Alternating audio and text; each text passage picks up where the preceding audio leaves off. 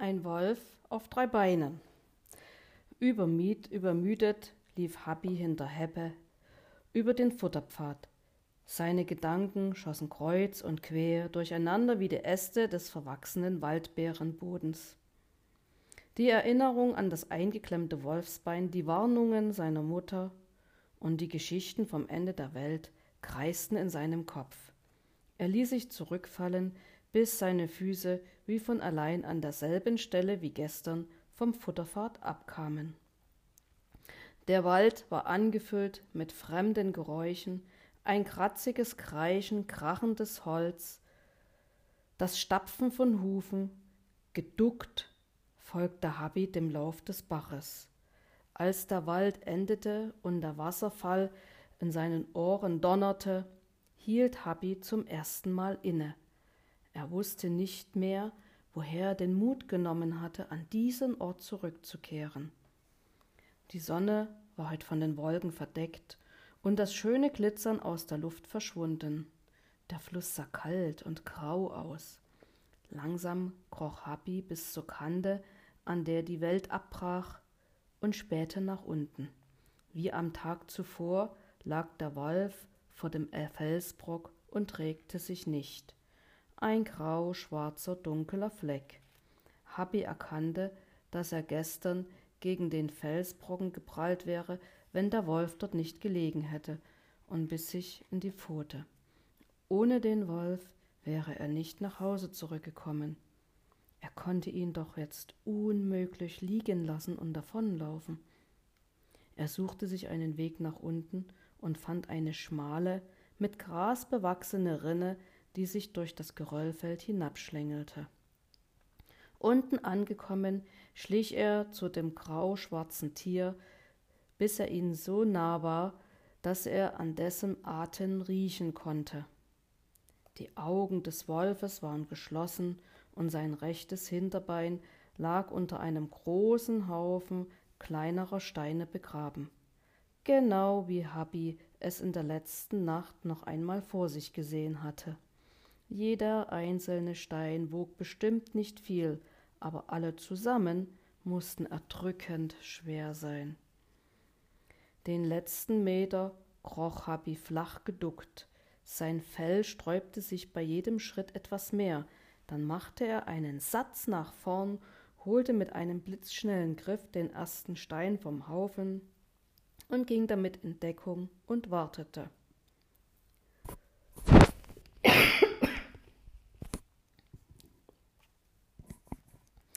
Mehrere Wolkenschatten waren schon über dem Wolf hinweggezogen.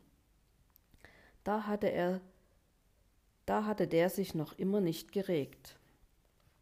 Auch nach dem dritten Stein, den Habi sich nahm, war es nicht anders. Beim sechsten und siebten Mal rannte er nicht mehr davon, sondern blieb auf dem Haufen stehen, um die Steine von oben herunterzuwerfen. Danach warf und schmiss er in einer Schnelligkeit, als ginge es um sein Leben. Die Angst, der Wolf könnte jeden Moment aufwachen, ließ Habi selbst die schwersten Steine mit doppelter Kraft zur Seite kugeln.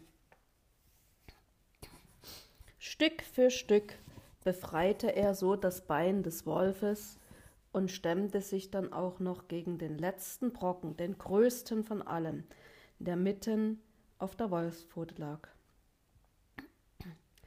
Ich muss ihm helfen, ich muss, sprach er sich Mut zu und drückte seinen kleinen Körper mit ganzer Kraft gegen den Brocken, bis der sich aufrichtete und hinten überkippte. Plötzlich lag die furchterregende Wolfspfote frei und Happy sprang in hohem Bogen zurück. Im selben Moment öffnete der Wolf die Augen. Mit schmerzverzerrtem Maul hob er den Kopf, um zuerst auf sein verletztes Bein und dann auf Happy zu schauen, der, bereit zur Flucht, hinter dem Haufen aufgetürmter Steine hervorlugte. Dann gab der Wolf ein dunkles Knurren von sich. Geh weg, stöhnte er, doch Habi ging nicht weg. Er blieb, wo er war, und fing an zu reden. Du, du, du kannst jetzt wieder aufstehen, sagte er. Der Wolf schaute unter halb geschlossenen Lidern hervor. La, lass mich, keuchte er und sein Kopf sank wieder zu Boden.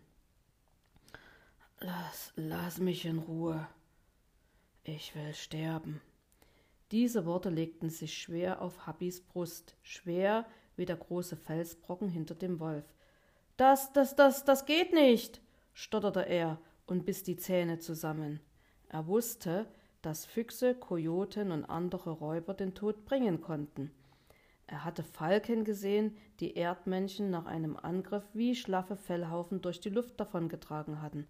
Aber dass der Wolf sich ganz von selbst wünschte zu sterben, das konnte Habi nicht verstehen. Er war für ihn so un das war für ihn so unvorstellbar, dass er hinter seiner Deckung hervorkam und ein paar Schritte auf den Wolf zumachte.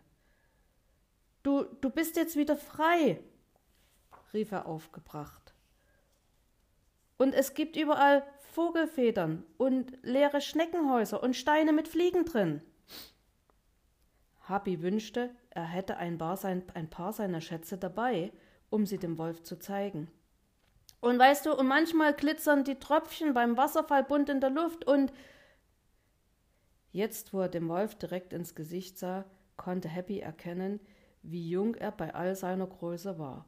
In den grünen Augen lag neben der düsteren Fremdartigkeit auch etwas Warmes, das Happy direkt im Bauch spürte. Du darfst nicht liegen bleiben. Steh auf. Tatsächlich begann der Wolf sich aufzurappeln. Mit großer Mühe kam er auf die Vorderpfoten und winselte, als sein verletztes Hinterbein zu sich heranzog. Eine Weile stand er halb aufgerichtet da, dann überwand er sich und humpelte kraftlos auf drei Beinen davon, ohne sich noch einmal umzudrehen. Happy wurde traurig und wütend zugleich. Vielleicht suchte der Wolf einen ruhigen Platz, an dem ihm niemand beim Sterben zusah. Dafür hatte Happy sich nicht ein zweites Mal ans Ende der Welt gewagt. In seiner Aufregung vergaß er alle Vorsicht, sprang dem Wolf hinterher und packte ihn am buschigen Schwanz. Warte, rief er. Ich kann dir zeigen, wo es Duftzapfen gibt, oder? Lass mich in Ruhe. Der Wolf schnappte mit seinem Maul nach Habi, der den Schwanz erschrocken loslief und nach hinten fiel. Auf dem kalten Boden sitzend sah er, wie der Wolf langsam zwischen den Felsen verschwand. Bloß ein langes Schwanzhaar war zwischen seinen Pfoten hängen geblieben. Am Abend lag Happy auf seinem Heulager. Er schaute an die Höhlendecke und dachte an den Wolf, während seine Mutter ihm das Fell putzte. Hast du heute genug gefressen? fragte Hime und rieb über, rieb über seinen dünnen Bauch. Habi nickte. Dabei hatte er auf dem Rückweg gerade einmal den gröbsten Hunger mit ein paar Blättern und Samen gestillt. Immerhin war er rechtzeitig vor Sonnenuntergang nach Hause gekommen. Es wird bestimmt ein harter Winter, sagte Hime und du bist noch dünn wie ein Strohhalm. Sie zupfte Happy eine Klette aus dem Fell, dann nahm sie seine Pfote in ihre, um sie sauber zu lecken. Wonach riechst du? Beunruhigt schnupperte sie daran. Wo bist du heute gewesen? Ähm, bei der Waldbeerenhecke, log Happy und schaute weiter zur Decke. Hm, du riechst nicht nach Beeren. Hime kannte den Geruch nicht, der von Happys Pfoten ausging.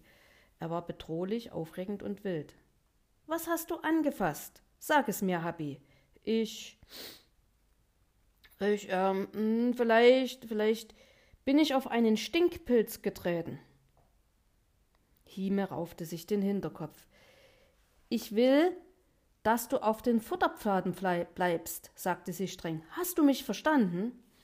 Happy nickte doppelt. Trotzdem schaute ihn seine Mutter noch lange nachdenklich an. Nachdem sie die Schlafhöhle verlassen hatte, beschnupperten auch die Geschwister Happys Pfoten. Ah, die stinken ja schrecklich, quietschte Homa. Das riecht wie. wie Kojotenschiss, zischte Horpe.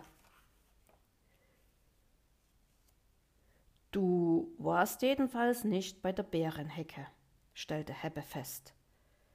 Warst du wieder im Wald? Was hast du da gefunden? Die Rassel einer toten Klapperschlange?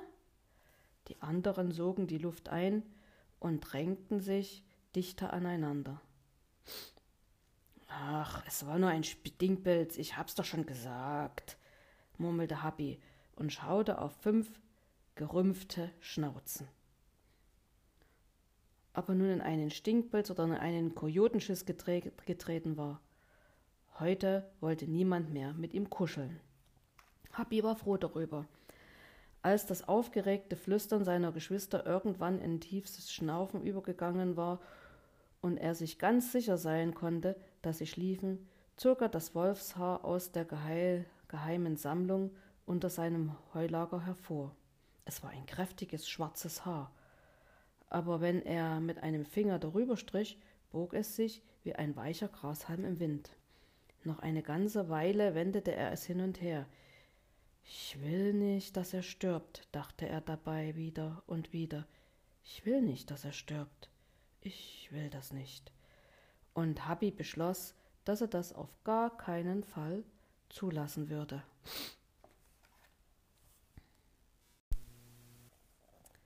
Ja, Ruck. Als seine Geschwister morgens wieder zum Futtersammeln aufbrachen, huschte Happy schnell an die Vorratskammer unten im Bau. Happy, wo bleibst du? rief seine Mutter von oben, während Happy hastig Beeren, Pilze und Nüsse in seine Backentaschen stopfte. Dann rannte er durch die Gänge nach draußen und schoss wie auf der Flucht vor einem Wiesel an seiner Mutter vorbei. Ha, ha, Happy! quiekte Hime erschrocken und übersah, dass sich Happys Backentaschen ausbeulten, als hätte er bereits einen ganzen Tag lang Futter gesammelt. Am Waldrand rannte er beinahe seinen Vater um. Hocker Holm war sich so oft damit beschäftigt, sein Revier zu verteidigen.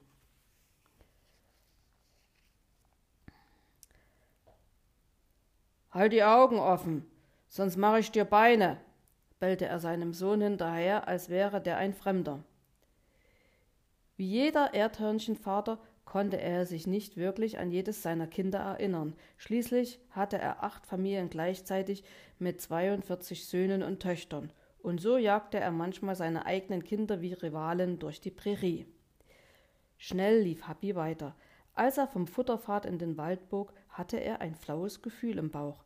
Nicht, weil er erneut auf dem Weg zum Ende der Welt war, sondern weil er fürchtete, dass er zu spät kam und der Fuchs nicht mehr am Leben war. Ein wenig hatte Happy gehofft, ihn beim Wasserfall wieder vor dem Felsbrocken liegen zu sehen. Er blickte über die Kante nach unten, aber der Wolf war nicht da. Nirgendwo schaute ein Fleckchen grauschwarzes Fell zwischen den Felsen am Fluss des Geröllfeldes hervor. Happy kletterte die grasbewachsene Rinne hinab, dann folgte er dem Geruch der Spur, die der Wolf am Tag zuvor hinterlassen hatte. Sie führte zur anderen Seite des Sees und dort einen kleinen Hügel zu einer Höhle hinauf. Jetzt wurde Happy vorsichtiger. Immer wieder stellte er sich auf die Hinterbeine, um möglichst schon von weitem in die Höhle spähen zu können. Den Wolf entdeckte er erst, als er bereits dicht vor dem Höhleneingang stand. Nur das Funkeln der grünen Augen war in der Dunkelheit zu sehen. So tief war der Wolf in die Höhle gekrochen. Habi quiekte zur Begrüßung und vor Erleichterung darüber, dass der Wolf noch lebte. Ich hab dir was mitgebracht, rief er aus sicherer Entfernung und leerte sofort seine Backentaschen. Guck mal, hier, das ist ein unterirdischer Pilz. Pilz, willst du mal probieren? Der Wolf zog die Augenlider zu Schlitzen zusammen. Eilig schob Habi den Pilz zwischen die Zähne. Man kann auch damit knirschen. Er knirschte ein bisschen auf dem Pilz herum. Und jetzt noch eine Beere dazu. Dann kriegt man so Süßmatsch. Mach ich auch oft.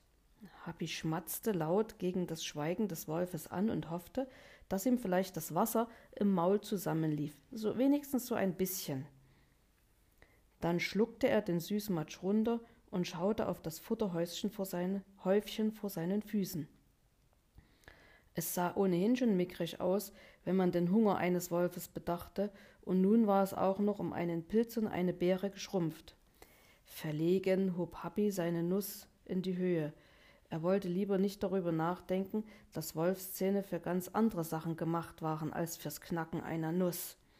Soll, soll ich die dir knacken? fragte er und nagte sofort an der harten Nussschale herum. Ich brauche kein Fressen mehr, knurrte der Wolf und schielte auf sein Bein. Das, das glaube ich aber doch, rief Happy. Nein, fuhr der Wolf ihm plötzlich an. Was ist schon ein Wolf, der nicht mehr jagen kann? Ein Wolf auf drei Beinen, der ist einfach nichts wert. Kein Rudel braucht ihn. Die Rehe schauen von oben auf einen herab. Der Wald lacht über so einen Wolf. Der Wolf schüttelte verächtlich den Kopf. Keinen Hasen kann ich mehr fangen, keine Ratte, keinen einzigen Nager. Habi hörte augenblicklich auf, an der Nussschale zu knappern. Und auch der Wolf stockte. Ein Erdhörnchen, das wie Hirsche und Elche zum Fraß der Wölfe gehörten, hatte nichts, aber auch gar nichts in der Nähe eines Wolfs zu suchen. Erst recht sollte es keine Nuss für ihn knacken. Alles daran war verrückt und falsch und konnte doch wohl niemals gut gehen. Habi spürte den funkelnden Wolfsblick auf sich. Er hätte zurückspringen und fliehen können. Vielleicht hätte er es tun müssen. Hast du, hast du einen Namen? fragte er stattdessen. Im fahlen Licht, das in die Höhle drang, leuchteten die Augen des Wolfes auf. Ja, Ruck. Ja, Ruck, raunte er nach einer Weile und sah in die Ferne, als hätte er diesen Namen einmal mit Stolz und Freude getragen. Habi atmete auf. Ein Wolf mit einem Namen kam ihm gleich weniger furchterregend vor. Ich bin Habi. Mit ein paar schnellen Bissen knackte er die Nuss zu Ende, dann rollte er sie zu Jaruk. Und ich lass dich nicht verhungern, weil ich das auf gar keinen Fall will. Ein Wolf auf drei Beinen ist doch ein guter Wolf. Und jagen brauchst du gar nicht mehr, weil weil wir haben doch eine Vorratskammer und die reicht für den ganzen Winter. Jaruk legte den Kopf schief. Die Gedanken dieses Erdhörnchens schienen ihm vollkommen unbegreiflich zu sein. Ich, ich hol jetzt noch mehr Futter. Du kannst ja schon mal das hier auffressen, während ich weg bin, fuhr Habi fort. Vielleicht, vielleicht finde ich auch ein paar tote Fliegen auf dem Weg und ein Stück Eidechsenschwanz habe ich auch, fügte er hinzu, weil er sich nicht sicher war, ob ein Wolf Nüsse und Beeren überhaupt mochte. Dann quiekte er noch einmal zum Abschied und rannte davon, so schnell wie ein Falke flog, weil ihm die, weil ihm der Mut verließ und niemand zu Hause sein Fortbleiben bemerken sollte. In den folgenden drei Tagen brachte Habi so viel Futter zur Wolfshöhle, wie er tragen konnte. Als er das erste Mal zurückgekehrt war, hatte er entdeckt, dass Jaruk die Beeren vom Vortag tatsächlich gefressen hatte. Die Nüsse und Pilze jedoch rührte er nicht an. Deshalb brachte Habi neben toten Fliegen aus dem Wald nur noch getrocknete Beeren von zu Hause mit. Es waren so viele, dass er die Vorratskammer mit eilig herbeigeschaufelter Erde auffüllen und die Erde mit den übrigen Pilzen und Nüssen bedecken musste damit niemand den Futterklau bemerkte. Happy achtete darauf, dass er nachmittags rechtzeitig in den Bau zurückkehrte. Auf dem Heimweg wälzte er sich in Blüten, um unverdächtig wie eine Blume zu riechen und nicht nach Wolf. Am zweiten Nachmittag tat er so, als hätte er sich den Fuß verknackst und kam humpelnd nach Hause. Auf seinem Heulager liegend beobachtete er, welche Kräuter seine Mutter für die Nacht um seinen Fuß schob. Morgens humpelte er wieder aus dem Bau, um dann heimlich den Futterpfad zu verlassen und nach genau diesen Kräutern zu suchen. Er legte sie auf ein Lager auf weichem Moos, das er vor dem Eingang der Wolfshöhle baute. Hier kannst du dein Bein drauflegen, damit es wieder heil wird, und von hier aus siehst du auch den Wasserfall, rief er Jaruk zu, der noch immer im Dunkeln lag. Habi versuchte alles, um ihn aus der Höhle zu locken. Er erzählte von der Schönheit seiner kleinen Welt und zeigte ihm Duftzapfen und die Schätze aus seiner Sammlung. Jaruk stierte erst nur dumpf vor sich hin und fraß freudlos Beeren. Aber als Habi ihm Knallerbsen vorführte und knallend vor ihm auf und absprang, huschte ihm dann doch ein Lächeln übers Gesicht. Am Morgen des vierten Tages lag Jaruk auf einmal vor der Höhle in der Sonne und sein verletztes Hinterbein ruhte auf den Kräutern. Habi freute sich, weil Jaruk endlich aus der Dunkelheit gekrochen war. Er wollte fröhlich auf ihn zuhüpfen, aber er lud die neue Bärenfuhre lieber mit genügend Abstand vor ihm ab. So nah wie am Fuß des Geröllfeldes, als er am Wolfsschwanz gezogen und Jaruk nach ihm geschnappt hatte, wollte Hobby ihm nicht nochmal kommen. Jaruk hob den Kopf. Deine Kräuter haben mir ein Stück Kraft zurückgegeben, raunte er und beugte und streckte sein verletztes Bein mit ein wenig wiedererwachtem Stolz. Weißt du, wie kräftig das Bein einmal gewesen ist?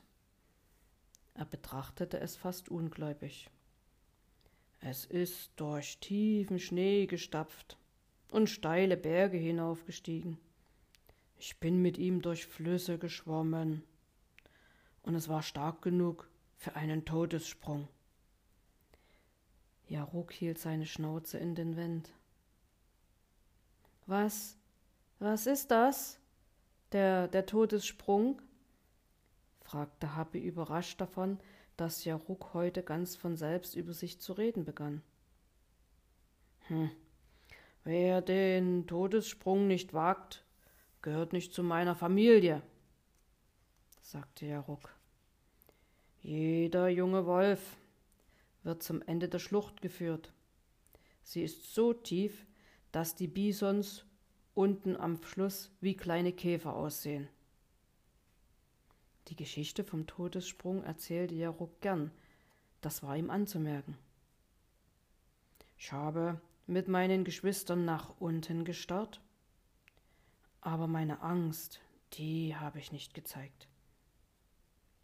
Du sprengst als erster, Jaruk, hatte mein Vater bestimmt. Bis zur anderen Seite waren es mindestens acht Wolfslängen. Ach, das konnte ich niemals schaffen. Ein Wolf hat keine Angst. Vor nichts, Jaruk. Du sprengst jetzt. Jetzt! hatte mein Vater befohlen. Und hätte ich es nicht versucht, er hätte mich verstoßen. Den Schwanz zwischen den Beinen eingeklemmt, bin ich vor der Schlucht zurückgewichen. Dann habe ich Anlauf genommen und ich bin gesprungen. Im Flug wusste ich, dass ich sterben würde. Die Tiefe hat an meinem Bauch gezogen. Die Angst, die hat mich schwer gemacht wie einen Brocken aus Fels, bis ich gelandet bin, auf der anderen Seite der Schlucht. Mein Vater hatte bedacht, dass diese Seite tiefer lag als die, von der aus ich gesprungen war. Deshalb habe ich es eben gerade so geschafft. Und als ich mich zu meinem Vater umgedreht habe, da war nichts mehr wie vorher. Ich war ein anderer Wolf. Ich war ein Wolf voller Mut und Kraft. Habis Maul und seine Augen standen weit offen. Noch nie hatte er eine Geschichte über Mut gehört. Er kannte von zu Hause nur Erzählungen über Vorsicht und Furcht. Nachdem auch meine Geschwister gesprungen waren, fuhr Jaruk fort, konnte uns niemand mehr aufhalten. Dem Grizzlybären, der unseren Weg gekreuzt hat, dem haben wir die Zähne gezeigt. Seine Prankenhiebe direkt vor unseren Schnauzen. Ein einziger Schlag von ihm hätte uns töten können. Aber wir haben den Bären zurückgedrängt, Schritt für Schritt, bis er geflohen ist und der Weg allein uns gehörte. Jaruk legte das Bein wieder auf das Kräuterlager, dann ließ er seinen Kopf auf die Vorderpfoten nieder und schwieg. Habi wartete vergessen, vergeblich darauf, dass der Wolf weitererzählte. Er stellte sich vor, selbst am Abgrund einer Schlucht zu stehen und springen zu müssen. Wie ein Flughörnchen streckte er Arme und Beine zur Seite, legte sich auf den Boden und schloss die Augen. Während die Sonnenstrahlen seinen Rücken wärmten, sah er die Tiefe des Abgrunds vor sich, die kräftig an seinem Bauch zog. Es war so wunderbar, in der Sonne auf dem Boden zu liegen und sich dabei auszumalen, heldenhaft über den Abgrund zu gleiten, dass Happy auf einmal die Müdigkeit aus den letzten schlaflosen Nächten überkam. Er blinzelte noch ein wenig vor sich hin und dann schlief er ein. Im Traum segelte er über einen reißenden Fluss hinweg. Der Wind zerrte an seinem Fell, füllte seine Backen. Es war ein langer, aufregender Flug über den Abgrund, der nicht enden wollte. Als Happy schließlich doch noch landete und stolz zurückschaute, hörte er den warnenden Schrei seiner Mutter. Im gleichen Augenblick erwischte ihn von hinten beinahe der Prankenhieb eines Bären. Mit wütendem Wolfsknochen fletschte Habi seine vier Vorderzähne und stellte sich dem Bären entgegen. Schritt für Schritt drängte er ihn zurück, aber dann packte ihn die kräftige Bärenpranke und drückte ihn zu Boden. Habi war unter ihr gefangen und begraben und er wachte entsetzt auf. Gleich darauf durchzuckte ihn ein zweiter gewaltiger Schreck. Genau wie die Pranke des Bären eben im Traum lag Jaruks schwere Pfote auf ihm. Habis Herz wollte nicht mehr schlagen und seine Schnauze wurde kalt. Wie hatte er bloß in der Nähe eines Wolfs einschlafen können? Die Angst lähmte Arme und Beine. Er stellte sich tot und wartete darauf, dass Jaruk ihn mit seinen Krallen durchbohrte und dass er ihn auffraß. Einen Spalt weit öffnete Happy dann seine Lider. Ganz langsam drehte er den Kopf, und da sah er zwischen den Wolfszähnen hindurch, dass Jaruk schlief. Vorsichtig, sehr vorsichtig, schob Happy sich unter der Pfote hervor. Jaruks Bauch hob und senkte sich gemächlich. Happy konnte es nicht glauben, war er im Schlaf zu Jaruk gekrochen? Und hatte Jaruk seine Pfote einfach auf ihn gelegt, vielleicht sogar, um ihn zu schützen? Er richtete sich auf und hielt seine kleine Pfote neben das große, mächtige von Jaruk. Noch immer spürte er den sanften Druck der Wolfszehen auf seinem Rücken. Nie hätte er gedacht, dass sie so, so weich sein würden. Jaruks Ohren zuckten im Schlaf, und sein ruhiger Atem blies die Blätter vor seiner Schnauze fort, wie friedlich sein Maul auf dem Boden lag. Fast konnte man vergessen, dass scharfe Zähne darin verborgen waren. Bis morgen, flüsterte Happy und ertappte sich dabei, wie er mit seiner Pfote leicht über die von Jaruk strich. Dann schlich er sich davon, rannte auf die andere Seite des Sees das Geröllfeld hinauf und in den Wald hinein. Übermütig hüpfte er über Äste und Stämme, wirbelte die Blätter am Boden auf und sprang den Bachlauf entlang und bog in Richtung Futterpfad ab. Da sah er auf einmal Heppe und Heppe sah ihn. Er hatte sich vom Futterpfad entfernt und sich beinahe bis zum Bach vorgetraut. Jetzt riss er den Kopf hoch, als hätte man ihn bei einer schlimmen Tat erwischt. Ich, ich, ich, bin, ich, ich bin nur aus Versehen, verteidigte er sich und fragte dann schnell, und wo bist denn du schon wieder gewesen? Nur ein bisschen weiter am Bach, behauptete Habi. Heppe glaubte ihm natürlich nicht. Du humpelst ja gar nicht mehr, stellte er argwöhnig fest. Ach, das Humpeln hatte Happy einfach vergessen. Wegen, wegen, naja, wegen der Kräuter, stotterte Heppe schüttelte verärgert den Kopf. Wenn du mir nicht sagst, wo du wirklich gewesen bist, erzähle ich zu Hause, dass du nie, nie mit uns bei der Hecke sammelst und dich dauernd im Wald herumtreibst. Du bist von ganz da hinten gekommen. Er zeigte den Bachlauf hinunter. Happy knirschte mit den Zähnen. Warum konnte Happy ihn nicht einfach in Ruhe lassen? Er rannte einfach an ihm vorbei. Es stand ohnehin fest, dass Heppe früher oder später den Mund nicht würde halten. Da sollte er wenigstens nicht erfahren, wohin der Waldbach führte.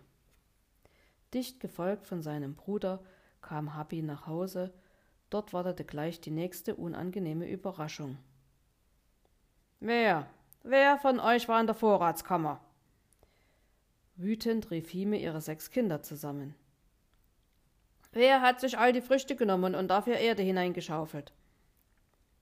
Habi versuchte, seinen Schreck zu verbergen und genauso unschuldig zu schauen wie die anderen. Ohne die Vorräte, da kommen wir nicht über den Winter. Der Winter bringt nur Schnee und Eis. Er lässt nichts für uns übrig, kein einziger Grashalm wird mehr wachsen. An den Hecken werden nur die Dornen bleiben. Und ohne Vorräte, das wisst ihr, da müssen wir verhungern. Wem von euch ist das nicht klar? Keines der Kinder hatte bisher einen Winter erlebt, und Habi wurde erst jetzt bewusst, was sein Futterklau bedeutete. Also, wer war's? fragte Hiemen noch einmal und sah alle gleichzeitig an. Und alle anderen sahen gleichzeitig zur dicken Hummer, die rund wie eine pralle Frucht auf ihrem Lager hockte. Jeder wusste, dass sie Beeren liebte. Hummer verschluckte sich am Strohhalm, an dem sie gerade kaute. Bestimmt naschte sie hin und wieder aus der Vorratskammer, aber sie war auch diejenige, die am meisten Beeren nach Hause brachte. Was guckt ihr denn so? rief sie wütend. Happy schaute zu Boden. Dass Hummer verdächtigt wurde, zog ihn den Bauch zusammen. Er wollte ja zugeben, dass er es war. Aber wie sollte er das denn anstellen, ohne dass seine Mutter von seinen Ausflügen ans Ende der Welt und von Jaruk erfuhr. Hime sah zuerst Hummer, dann einem nach dem anderen prüfend in die Augen. Habi war der Letzte in der Reihe. Als seine Mutter seinen gesenkten Kopf am Kinn anhob, wusste er, dass sie ihn durchschaute. Also gut, murmelte sie aber nur und dachte nach. Dann ließ sie von Happy ab und wandte sich allen zu. Wenn's keiner von euch war, wird es wohl ein Nachbar gewesen sein, sagte sie und nahm ihrem Sohn damit die schwere Last von seinen dünnen Schultern. Aber ich bin mir nicht sicher, dass der Nachbar es nie wieder tut. Beinahe nickte Habi, er konnte sich gerade noch verkneifen. Und denn wenn sowas nochmal vorkommt, dann muss Hocker Holm sich drum kümmern. Wenn Hocker Holm davon erfuhr, würde er nach dem Dieb suchen, bis er ihn fand, um ihn aus dem Dorf zu vertreiben. Da war Happy sich sicher. Ach, ich muss es wieder gut machen, dachte er sich. Ich muss es wieder gut machen.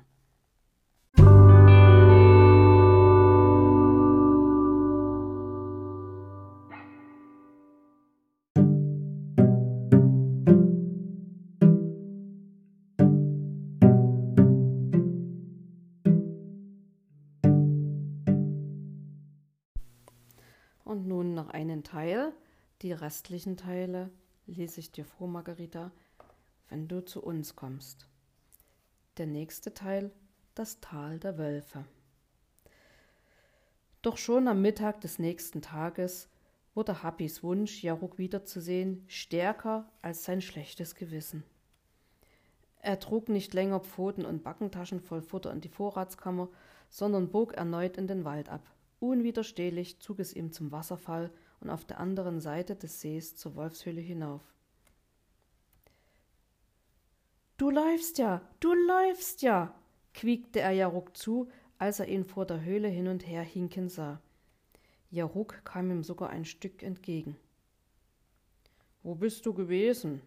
rief er, als hätte er auch auf Habis Rückkehr kaum erwarten können. Naja, ich musste ja den ganzen Morgen Futter mitsammeln für unsere Wintervorräte. Meine, meine Mutter hat gemerkt, dass ich was weggenommen habe. Ich kann dir nichts mehr davon mitbringen. Du musst jetzt woanders Beeren finden. Hm, sagte Habi zerknirscht. Er holte ein paar kleine Waldbeeren hervor, das war alles, was er auf dem Weg gefunden hatte. Eigentlich, weißt du, eigentlich darf ich auch gar nicht hier sein. Wenn meine Mutter das wüsste, sie hat dauernd Angst, dass ich verloren gehe oder mir wehtue. Oder dass ich mich verlaufen könnte und nicht genug futtere und zu dünn für den Winter bleibe. Hobby klopfte verärgert auf seinen dünnen Bauch. Du hast es gut. Dein Vater glaubt daran, dass du über eine Schlucht springen kannst. Und ich, ich darf noch nicht mal in den Wald. Habi dachte an Jaruks Erzählungen über seinen Vater und daran, wie die Wolfsgeschwister ihm ihren Mut beim Sprung über die Schlucht bewiesen hatten. Und da fragte er sich plötzlich, wo sie alle waren. Sag mal, wo ist denn deine Familie überhaupt? Jaruk senkte den Kopf. Meine Familie, wiederholte er langsam, dann hinkte er unruhig auf und ab. Wissen Sie denn nicht, dass du noch lebst? rief Happy. Sie wissen es bestimmt nicht, sonst, äh, sonst, sonst würden Sie dir doch helfen. Ja, Ruck zog immer größere Kreise. Seine Nase strich dabei knapp über den Fußboden, Fußboden, als wollte er einen Geruch aufnehmen. Einmal stellte er die Ohren auf und horchte. Danach trat er ruhelos auf der Stelle hin und her. Komm, sagte er schließlich, komm mit. Er hinkte los, an der Höhle vorbei, den Hügel zum See hinab und von dort in schroffes Gelände. Habi folgte ihm. Er ging zwischen scharfkantigen Felsen hindurch und über vom Blitz gefällte Bäume hinweg. Sie überquerten eiskalte Bäche und schoben sich an Erdspalten vorbei. Mit jedem Schritt wurde die Welt um sie herum noch wilder und noch größer. Nach einem steilen Anstieg kamen sie zu einem Felsvorsprung und blickten in ein Tal, das gewaltig breit und lang war und in dessen Mitte unzählige viele Bisons und Elche weiteten. Das, das ist das Tal der Wölfe, raunte Jaruk. Es gehört meiner Familie, uns allein. Und kein anderes Wolfsrudel darf es betreten. Auf einem grasbewachsenen Hang in der Ferne entdeckte Habi elf Wölfe, die in der Sonne dösten. Wenn ihnen dieses ganze Tal gehörte, mussten sie ja unvorstellbar mächtig sein.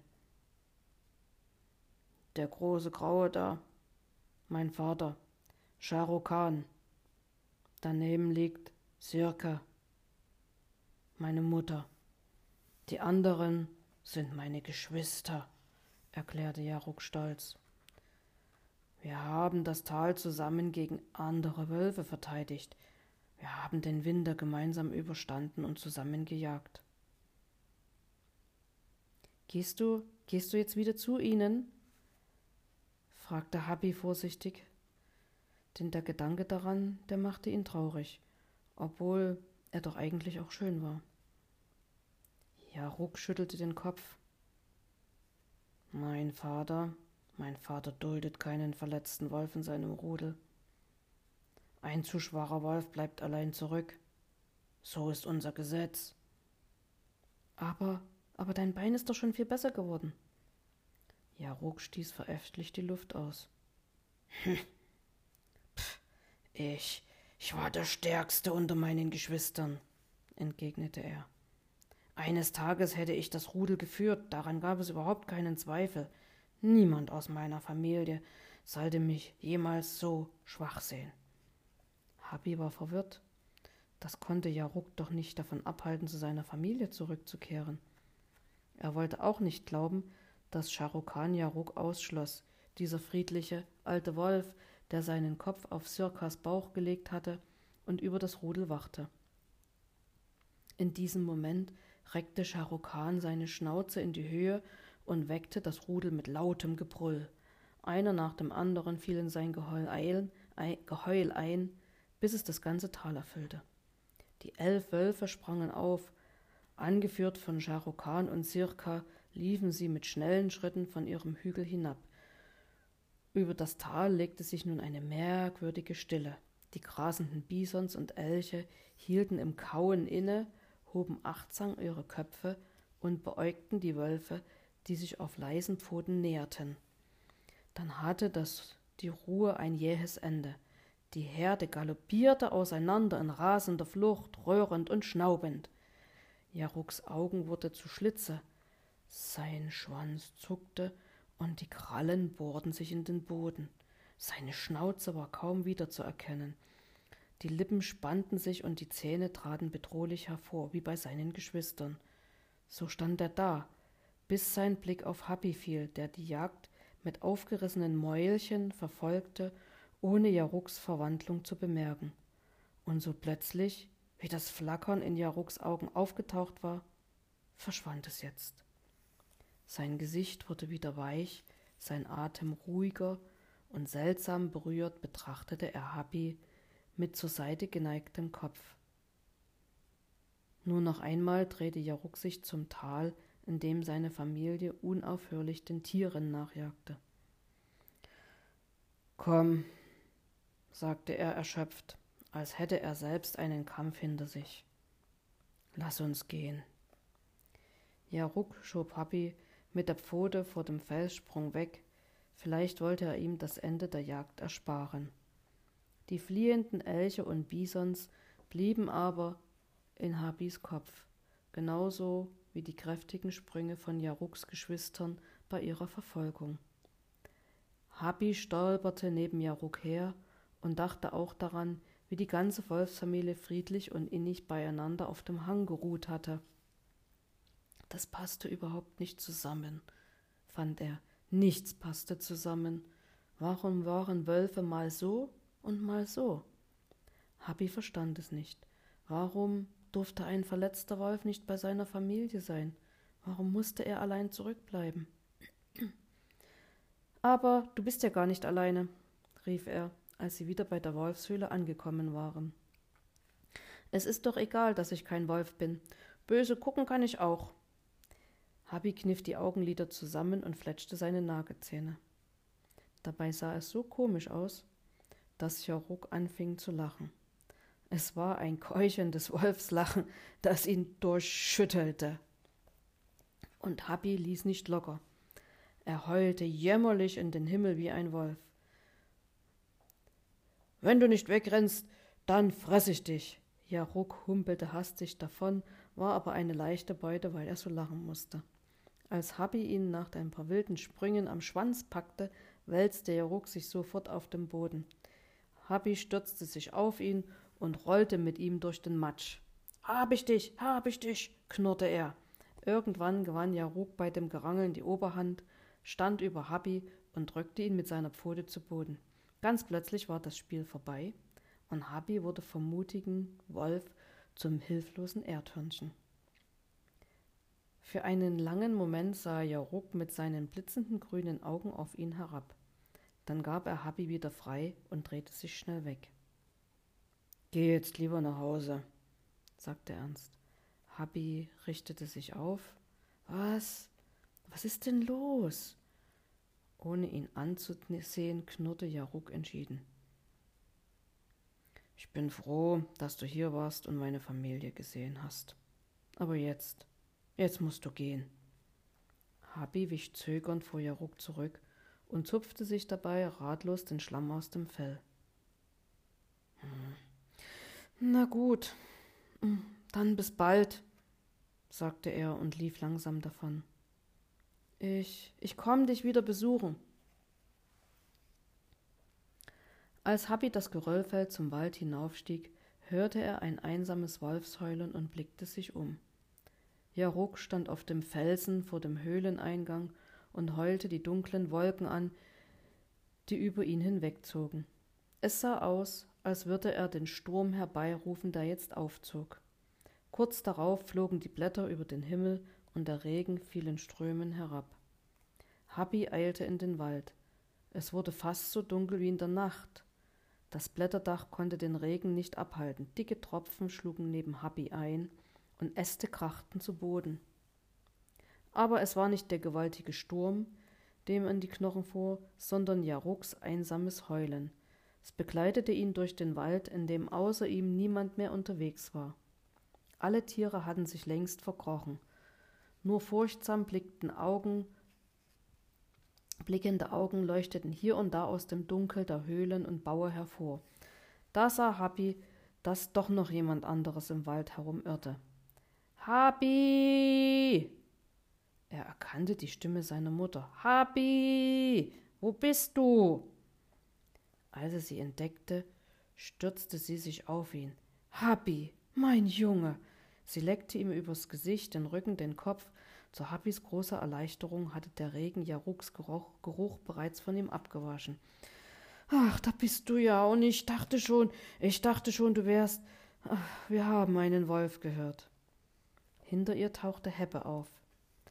Habi hatte es gewusst. Sein Bruder musste zu Hause vom Waldbach erzählt und Hime seinen ganzen Weg gezeigt haben. Ein Wolf? keuchte Hebbe hinter ihm zu. Da hinten, da hinten ist ein Wolf. Hast du ihn nicht auch gehört? Wieder drang das Wolfsheulen durch den Sturm zu ihnen. Kommt schnell, schnell, schnell, rief Hime und trieb ihre Kinder hastig durch das Unwetter vor sich her, an Pfützen vorbei, die zu kleinen Seen wurden und unter umgestürzten Bäumen hindurch. Je weiter sie sich vom Heulen entfernten, desto fürchterlicher fluchte die Mutter über den Wolf und seine Sippe. Sie sind grausam, sie trinken Blut und haben Lust am Töten, sie sind hinterhältig und durchtrieben und. Heppe hörte ihr mit ängstlich aufgestellten Ohren zu. Habi aber wollte von alledem gar nichts wissen, gar nichts. Er ließ nur noch den Sturm durch seinen Kopf tosen. Hallo Margarita, Heute möchte ich dir gern noch etwas vorlesen. Und zwar aus dem neuen Buch Ein Freund wie kein anderer. In dem Buch geht es um eine kleine Erdhörnchenfamilie, die sich zurechtfinden muss. Und der kleine Junge der Familie heißt Habi.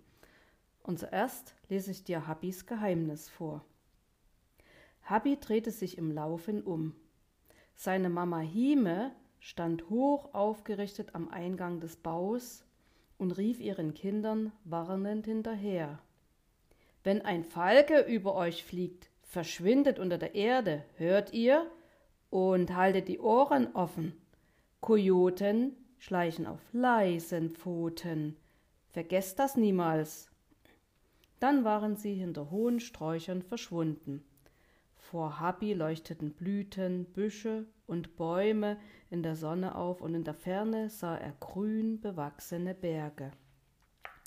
Komm, wir laufen bis zum Waldrand, sagte sein Bruder Hebbe direkt hinter ihm. Die Waldbeerenhecke ist am weitesten weg vom Bau. Ach, die kennen wir doch längst, rief Habi. Er wollte neue Schätze für seine geheime Sammlung finden.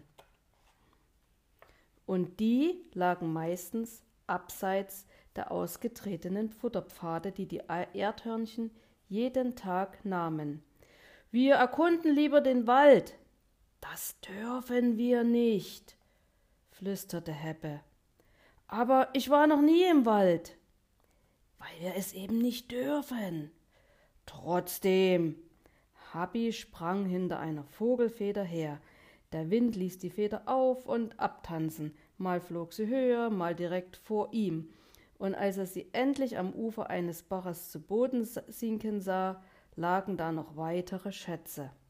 Habi stopfte eine Besonderheit nach der anderen in seine Backentaschen. Guck, was, was ich gefunden hab, nuschelte er und spuckte die gesammelten Wunder vor seine Füße. Hier, in dem Stein ist eine Fliege, Heppe. Er hielt einen durch, durchscheinenden goldgelbenen Stein vors Auge und drehte sich zu seinem Bruder um. Aber Heppe war gar nicht mehr hinter ihm. Er hatte sich in Luft aufgelöst. Heppe! Habi ließ den Stein sinken.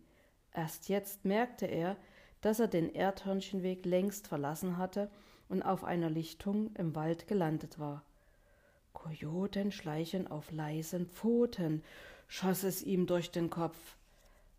Aber mit seinen aufgestellten Ohren hörte er nur Käfersummen und Vogelgesang. Schnell stopfte er die bunte Feder, ein leeres Schneckenhaus, den goldgelbenen Stein mit der Fliege und ein Stück Eidechsenschwanz zurück in die Backentaschen.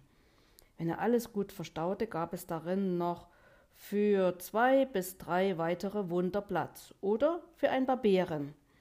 Vielleicht sollte ich besser zu Heppe zurück und mit ihm Beeren sammeln, überlegte Habi, während er neugierig beobachtete, was der Waldbach an ihm vorbeitrieb. Ein Blatt, einen Baumsamen, einen schillernden Libellenflügel. Habi rannte sofort hinterher, wenn er so einen in seiner Sammlung hätte. Er könnte ihn nachts unter seinem Heulager hervorziehen und schauen, ob er auch im Dunkeln schimmerte. Habi holte den Libellenflügel, wartete kurz am Ufer und langte in den Bach. Doch so oft er das auch wiederholte. Außer nassen Pfoten zog er nichts aus dem welligen Wasser. Also hastete er weiter dem Flügel nach, stolperte über seine eigenen Beine, vergaß alles um sich herum. Er wunderte sich nicht über das tiefe Rauschen, das er für das Rascheln der Blätter in den Baumkronen hielt. Er nahm kaum wahr, wie das Rauschen lauter und lauter wurde, bis er aus dichtem Gestrüpp hervorsprang und auf einmal der Wald endete. Beinahe verschluckte Habi seine gesamten Schätze. Direkt vor ihm war die Welt wie abgebrochen. Bäume lagen entwurzelt und hinabgerutscht auf einem steigenden Geröllhang, ganze Felsbrocken waren nach unten gefallen und zersprungen. Das Rauschen war zu einem dröhnenden Donnern angewachsen. Der Bach trug Habis Libellenflügel zu einem großen, reißenden Fluss.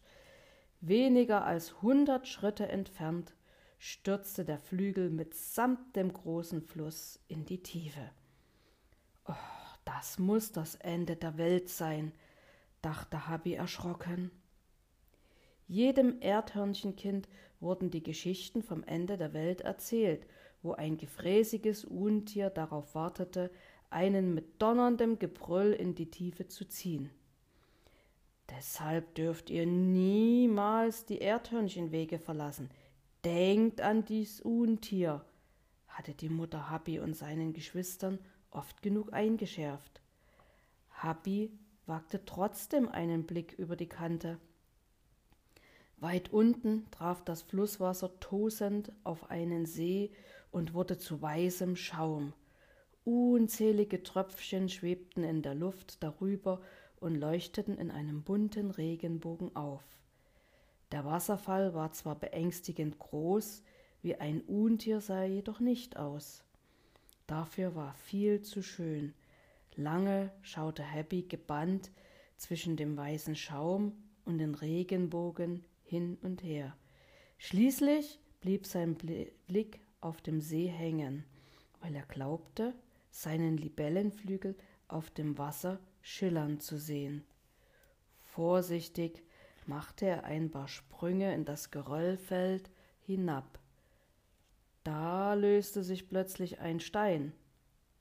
Bevor Habi sich festhalten konnte, riss der eine Stein noch weitere mit sich und Habi rutschte den Hang hinab. Er stolperte, überschlug sich kugelte immer weiter. Am Fuß des Geröllfeldes prallte er mit Wucht gegen etwas Weiches und zu seinem großen Glück nicht gegen den schweren Felsbrock, der direkt dahinter aufragte. Er taumelte zurück und sah vor sich ein großes Tier mit dichtem grauen schwarzen Fell. Einen Kojoten hatte Habi schon einmal gesehen. Das Tier hier hatte auch eine längliche Schnauze und einen buschigen Schwanz wie ein Kojote. Es war allerdings viel größer. War das vielleicht das Untier? Langsam öffnete es jetzt seine Augen. Sie waren glasklar und grün wie einer der bunten Steine in Habis Sammlung. Regungslos verharrte Habi auf seinen Hinterbeinen. Auch das grauschwarze Tier bewegte sich nicht. Dabei hätte es nur einen kurzen Satz machen müssen, um ihn mit seinem Maul zu packen. Vor Schreck sprang Happy in die Höhe, dann rannte er das Geröllfeld hinauf, erst rückwärts und nach einer blitzartigen Drehung vorwärts. Fast genauso schnell, wie er den Abhang nach unten gekugelt war, bewältigte er den Weg nach oben. Er jagte in den Wald hinein, erkannte zu spät, dass er gar nicht wusste, in welche Richtung er lief, irrte zwischen Baumriesen umher, bis er endlich den kleinen Bach wiederfand, an dessen Ufer er entlang hetzte. An der Stelle, an der er den goldgelben Stein mit der Fliege entdeckt hatte, folgte er dem Geruch seiner eigenen Spur und stieß kurz danach auf den rettenden Futterpfad.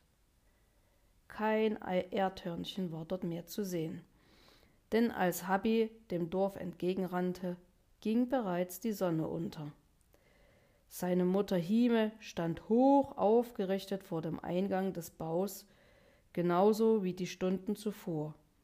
Habi sah, wie sie sich ihre Sorge erst in große, erst in große Erleichterung und dann in ebenso großen Ärger verwandelte. Sobald sie ihn zu fassen bekam, zog sie ihn in den Bau. Du weißt genau, dass ihr nach Hause kommen sollt, bevor die Sonne hinter dem Wald verschwindet. Ach, Happy war so froh, die Stimme seiner Mutter zu hören, dass ihm das Schimpfen gar nichts ausmachte. Nachts lauert da draußen der Vielfraß, und die Eulen sehen schärfer als bei Tag.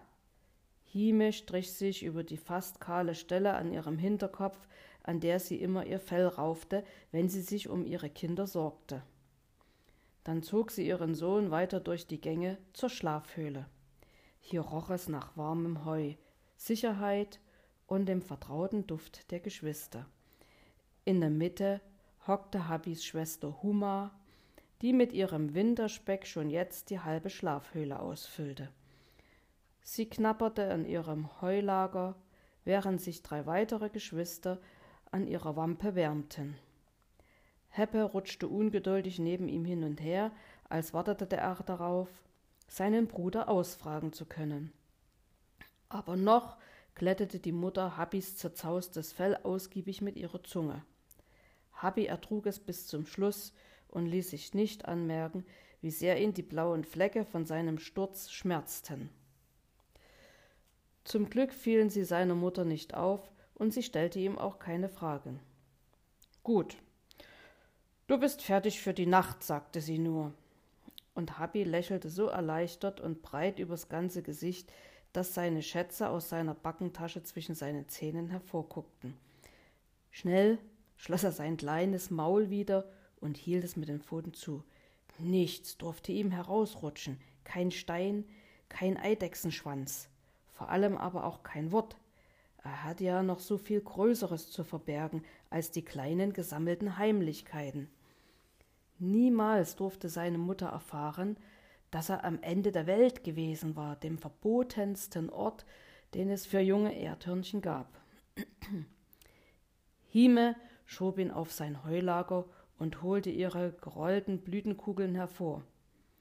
Ein kleiner Stopfen für den Nachthunger, sagte sie und legte jedem eine Kugel in die Pfote.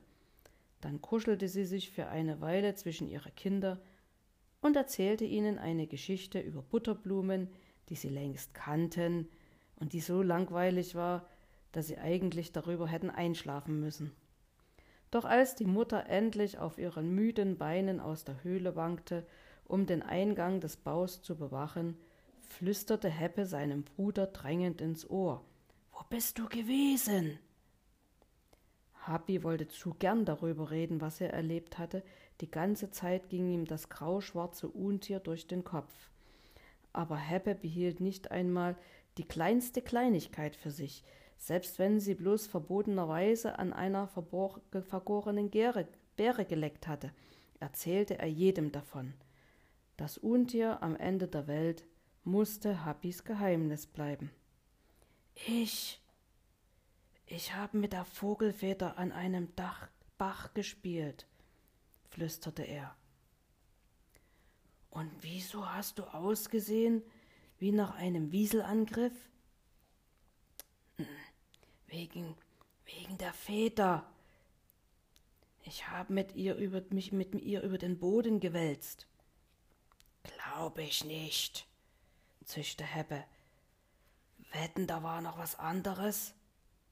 Er rückte näher an seinen Bruder heran.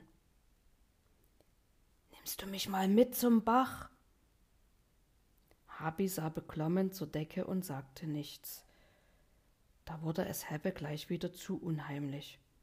Naja, oder vielleicht, vielleicht lieber nicht. Eigentlich, eigentlich dürfen wir ja die Futterwege gar nicht verlassen. Er kuschelte sich schnell ins wärmende Heu und blitzelte Happy verstohlen an. Ich, ich war heute bei der Wert Waldbeerenhecke, flüsterte er stolz, wie nach einem großen Abenteuer. Kurz darauf fielen ihm die Lieder zu, er war eingeschlafen, wie die anderen auch. Und Habi blieb mit seinem Geheimnis allein. Leise holte er seine neuen Schätze aus den Backentaschen und schob sie zu den anderen unter sein Heulager. Dann legte er sich wieder hin und dachte an das Untier. Es musste ein Wolf sein, wurde ihm schauernd bewusst. Seine Mutter hatte einmal Geschichten über Wölfe erzählt. Sie sind die großen Brüder der Kojoten, hatte sie gesagt. Sie sind die grauen Schatten des Waldes. Habi verstand nicht, warum er dem Wolf hatte entkommen können. Seine Haare stellten sich auf, wenn er an das Wolfsmaul dachte, an die schwarzglänzende Schnauze, die glasklaren grünen Augen, den struppigen Schwanz, das Geröll auf dem Bein. Happy schreckte hoch. Plötzlich erinnerte er sich an das Wolfsbein, das er vorhin vor Angst nicht richtig wahrgenommen hatte. War es, war es etwa unter dem Geröll begraben gewesen? Jetzt sah er den Steinhaufen, der sich auf dem Hinterbein des Wolfes getürmt hatte. Wieder klar, ganz klar, ganz klar vor sich. Der Wolf hatte nicht einfach dagelegen und geschlafen. Er war eingeklemmt und gefangen, vielleicht sogar verletzt. Deshalb hatte er sich nicht auf ihn gestürzt. Als Habi sich vorstellte, seine eigene Pfote läge unter einem Berg von Steinen begraben, zuckte er zusammen. Ganz deutlich fühlte er den Schmerz, den der Wolf haben musste. Er wälzte sich hin und her und fragte sich, ob ihn die grünen, grünen Augen böse oder traurig angeschaut hatten. Fast war er sich sicher, dass es traurige Augen gewesen sind, und diesen traurigen Blick konnte er nicht mehr vergessen. Was würde denn passieren, wenn niemand das Bein von den Steinen befreite? Er kann doch nicht einfach dort liegen bleiben, dachte Habi entsetzt, auch wenn ein Wolf ein Wolf war. Irgendjemand musste ihm doch helfen. Die ganze Nacht fand Habi keine Ruhe mehr. Am frühen Morgen klopfte sein Herz besonders schnell, denn da kam ihm eine ungeheuerliche Idee, dass selbst, dass er selbst dieser jemand sein könnte.